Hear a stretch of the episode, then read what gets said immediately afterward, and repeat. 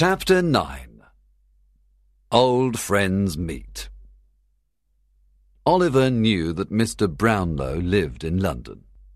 He wanted to see him again and explain many things. He asked Rose, Can we visit Mr. Brownlow? Yes, I want to meet Mr. Brownlow. Rose said. Oliver was very happy.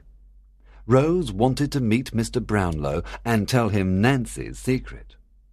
She knew he was a good man. Rose and Oliver took a carriage to Mr. Brownlow's house. When they arrived, Rose said, Oliver, please wait in the carriage for a few minutes.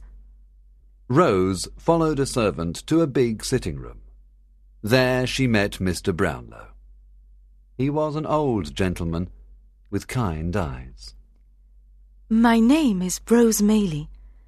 I am here to talk about my dear friend, Oliver Twist. Oliver Twist? Oh, please tell me what you know about the poor child. I am very interested in him, said Mr. Brownlow. Rose told him about Oliver. He is a kind boy with a good heart. We love him very much, and he loves you and Mrs. Bedwin. This brings me great happiness. Great happiness. But where is Oliver now? asked Mr. Brownlow. He is in the carriage, said Rose. Oh, please call him. I want to call Mrs. Bedwin. When Oliver saw Mr. Brownlow and Mrs. Bedwin, he was extremely happy. He hugged them and cried with joy. He had many things to tell them. After a while, Rose said, Mr. Brownlow, can I talk to you alone? Of course, dear. Please come into the next room and sit down. Rose told Mr. Brownlow about Nancy's visit. What cruel people, said Mr. Brownlow. This is a strange mystery. We must find this man called Monks. He knows many things. Only Nancy can help us, said Rose. But we must wait until Sunday night. It was eleven o'clock on Sunday night. Sikes and Fagin heard the church bell.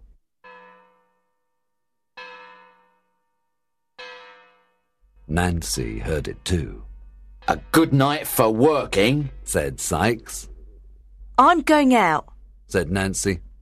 She put on her hat and left. Fagin looked at Sikes and said, Let her go. One of my boys can follow her. It was a very foggy night. Nancy went to London Bridge and met Rose and Mr. Brownlow. They went down the steps to the river. Fagin's boy followed Nancy and hid behind the steps. He listened to everything. Mr. Brownlow said to Nancy, We are here to help Oliver. We want to know about Oliver's mother and father. Only Monks knows about them. We must find him and learn his secret. Nancy said, You can find Monks at the Red Lion Hotel in King Street. He is tall and wears a black coat. He's about 28.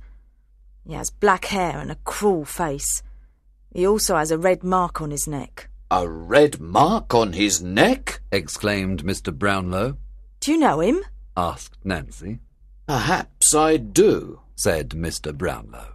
Can you tell us about Fagin and Sikes? Where can we find them? No, I, I cannot tell you this, said Nancy. Everyone was silent. Then Mr. Brownlow said, I understand. Now, what can we do for you, Nancy? Take this money, please. Yes, we want to help you, said Rose. No, you cannot help me. You're both very kind. But I must go now. God bless you. Good night. Nancy looked around and then ran away. Rose was very sorry for Nancy. She and Mr. Brownlow returned home in a carriage.